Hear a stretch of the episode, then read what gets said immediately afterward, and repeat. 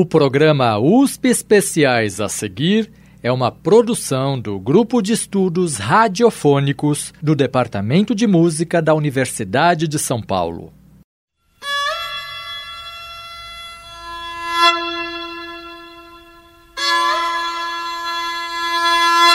USP Especiais. Uma escuta aprofundada sobre a cultura. Programa de hoje, Versatilidade das teclas.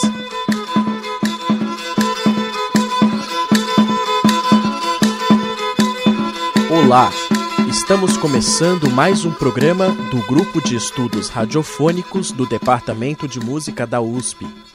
Eu sou Carlos Eduardo Samuel e apresentarei a série Versatilidade das Teclas a qual pontua a obra de alguns pianistas e tecladistas que contribuíram e contribuem de forma importante para a pluralidade, a originalidade da música popular brasileira no período das décadas de 70 e 80. Neste primeiro programa, ouviremos Lelo Nazário, compositor e pianista paulistano de obra premiada pela fusão de diferentes sonoridades de vanguarda aos ritmos tradicionais brasileiros. Em julho de 1976, no auditório do MASP, Lelo Nazário, junto de seu irmão, o baterista e compositor Zé Eduardo Nazário, e o músico Luiz Roberto Oliveira, estreavam o primeiro espetáculo de música contemporânea utilizando sintetizadores analógicos em solo brasileiro. Norte Magnético, além de ser o nome do espetáculo, era uma peça para sintetizadores manipulados ao vivo piano preparado, percussão e fita magnética pré-gravada. Nesta época, Zé Eduardo Lelo e o contrabaixista Zeca Assunção integravam o grupo de Hermeto Pascoal, sendo apelidados de A Cozinha Paulista.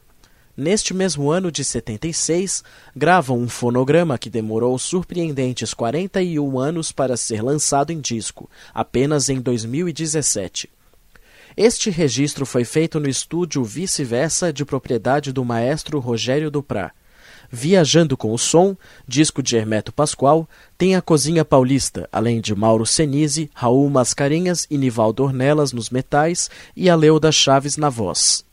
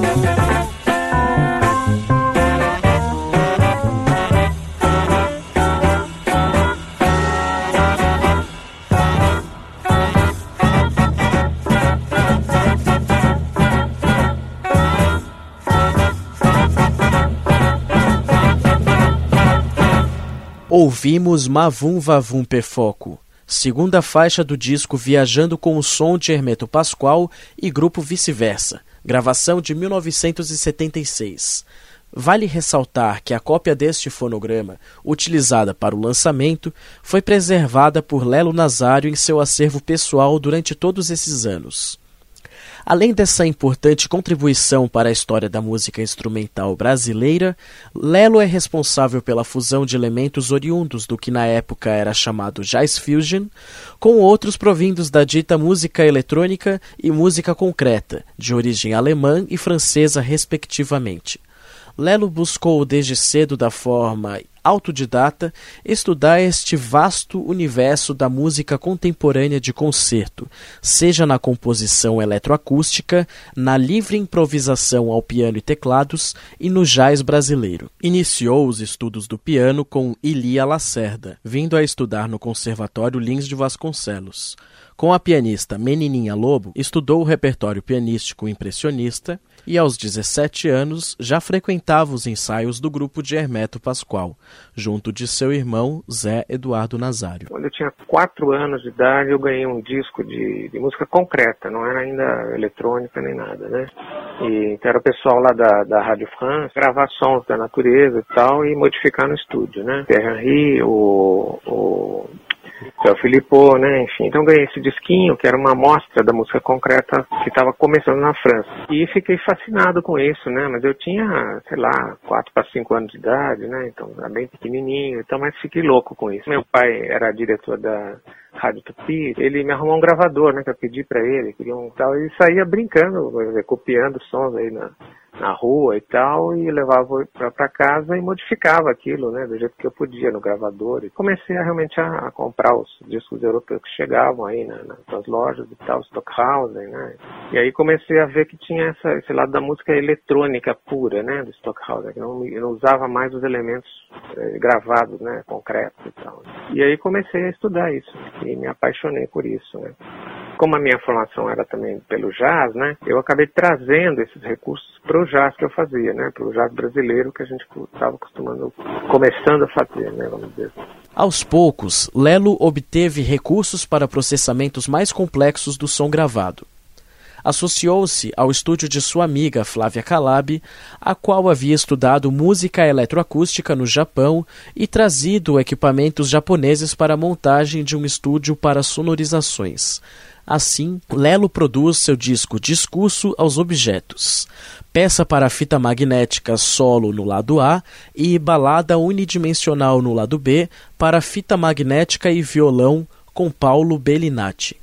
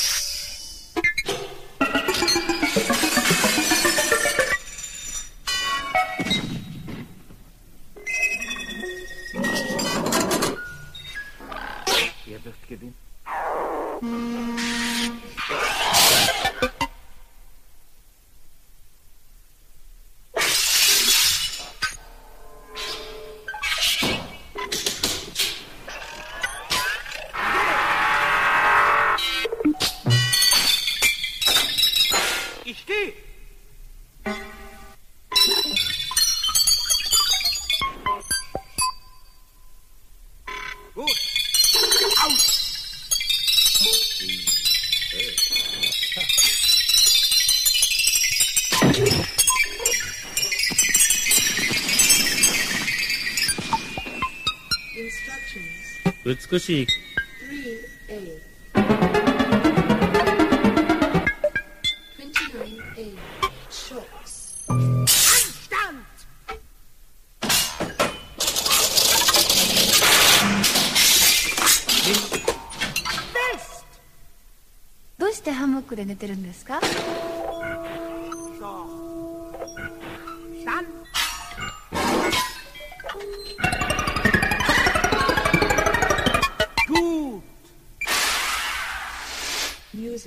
Mm-hmm.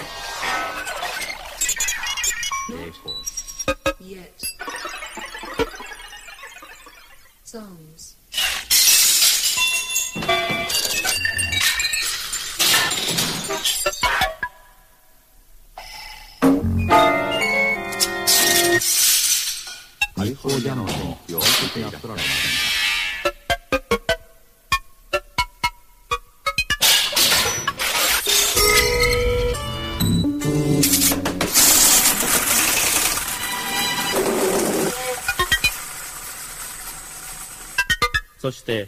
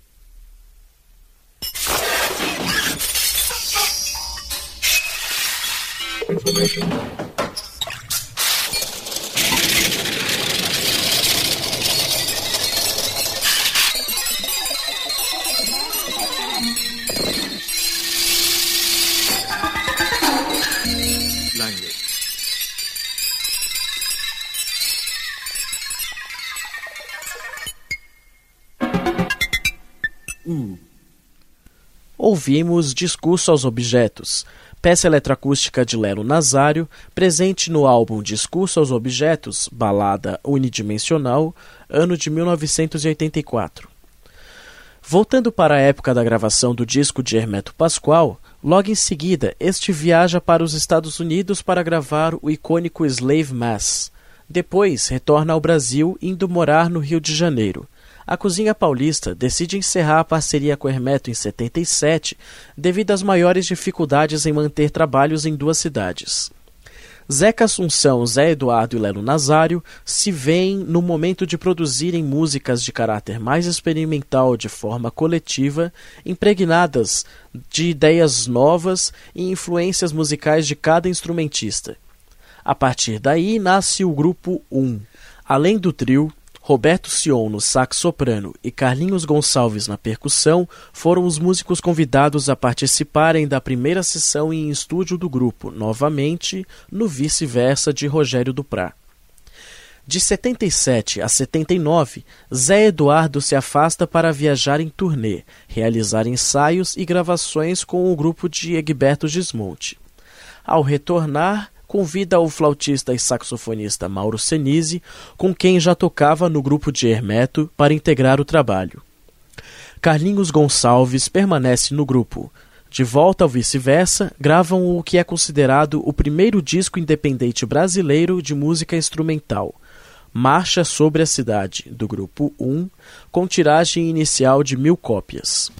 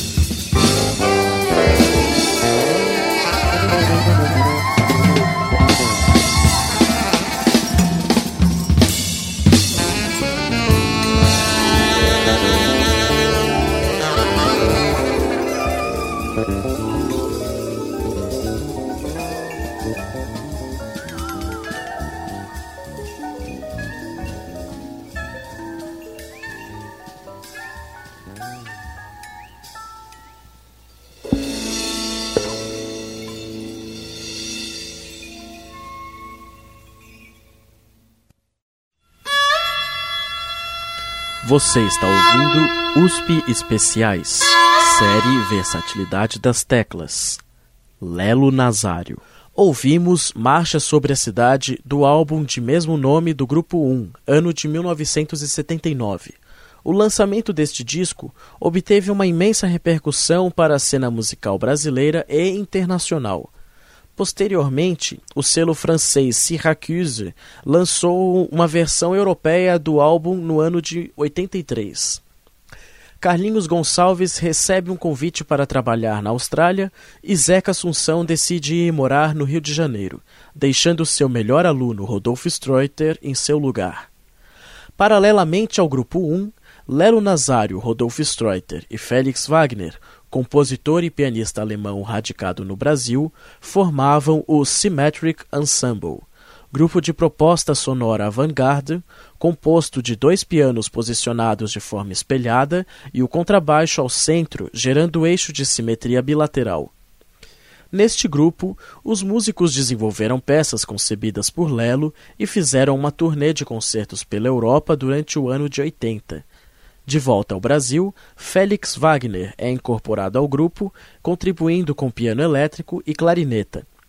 Com esta nova formação, o Grupo 1 prepara seu segundo álbum, Reflexões sobre a Crise do Desejo, ousando um aprofundamento técnico e criativo impressionantemente arrojado, inserções maiores de componentes da música eletrônica, flauta Ken da Tailândia, executada por Zé Eduardo na faixa Vida, de sua autoria. O disco apresenta a maturidade atingida pela integração dos músicos neste trabalho. Ouviremos agora a faixa Mobile Stabile do disco Reflexões sobre a Crise do Desejo, de 1981.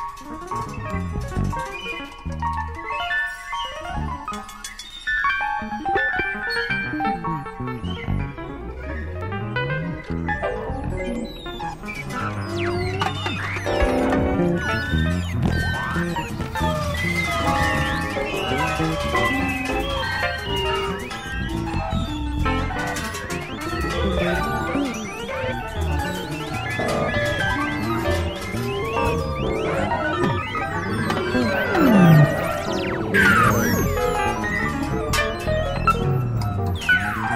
you.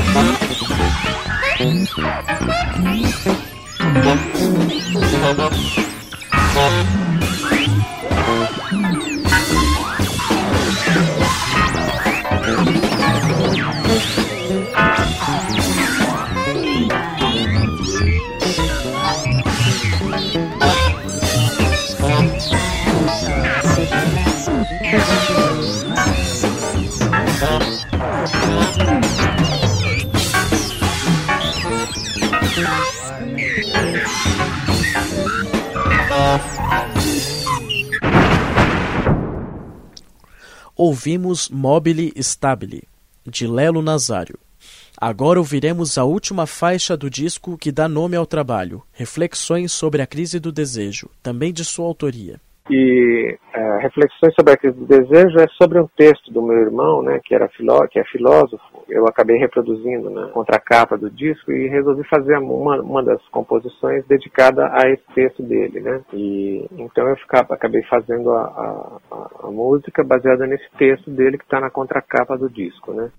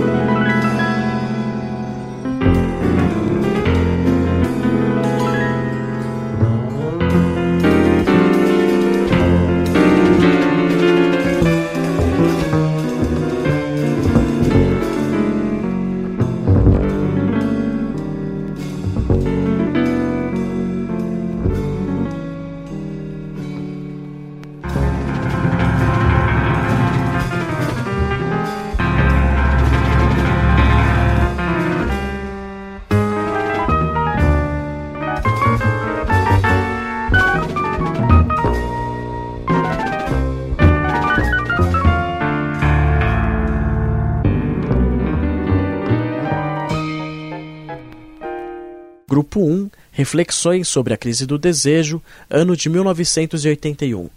Este disco colocou o Grupo 1 num patamar de reconhecimento não obtido ainda por nenhum outro grupo musical brasileiro, sendo muitíssimo aclamado pela crítica e por outros músicos.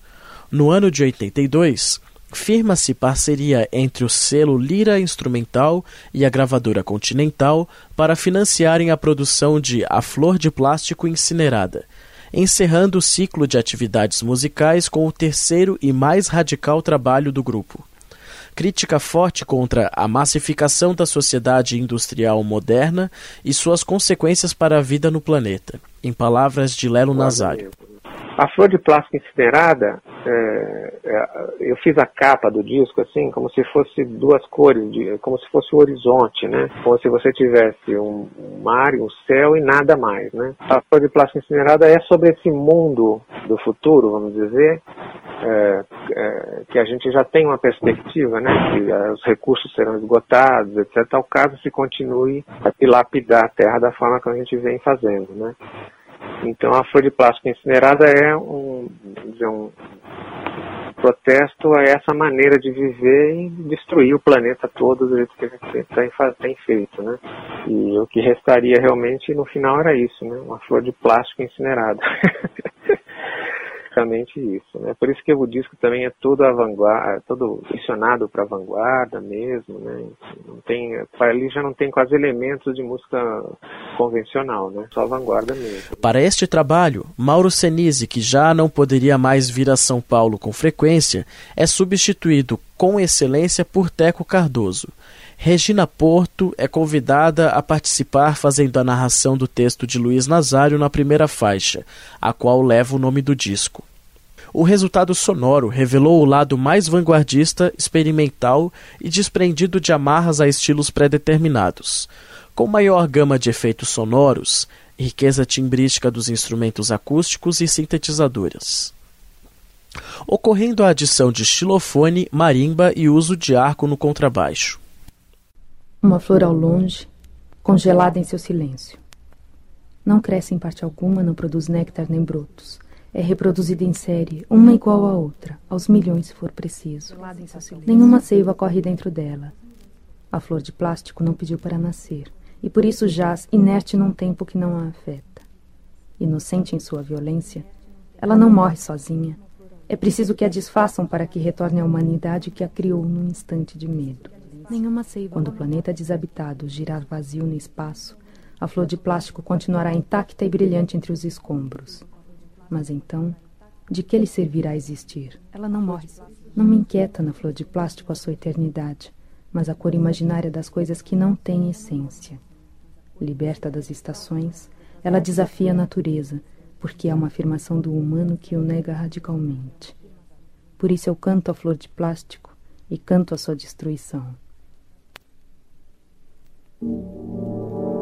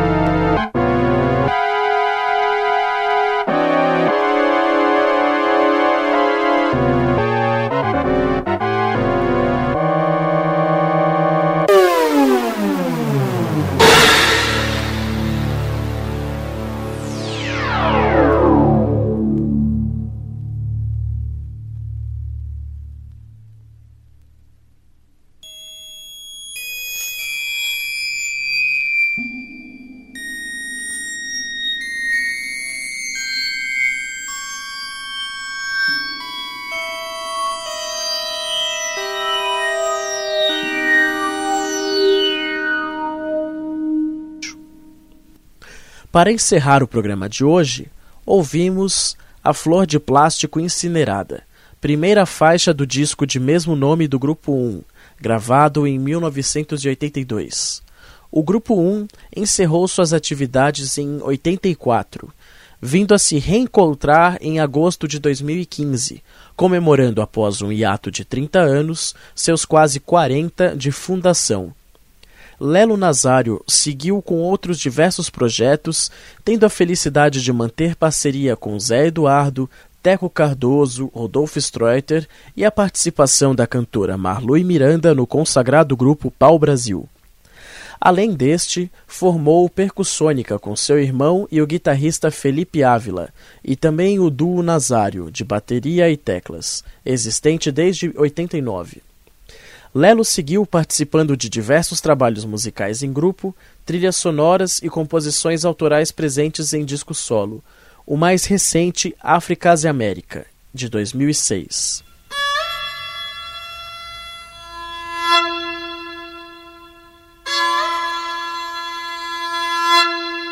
A série Versatilidade das Teclas apresentou hoje o trabalho de Lelo Nazário e o Grupo 1. No próximo programa, ouviremos a obra de Wagner Tiso. A série Versatilidade das Teclas tem direção, curadoria, montagem e edição de Carlos Eduardo Samuel, do Grupo de Estudos Radiofônicos do Departamento de Música da USP. Até lá!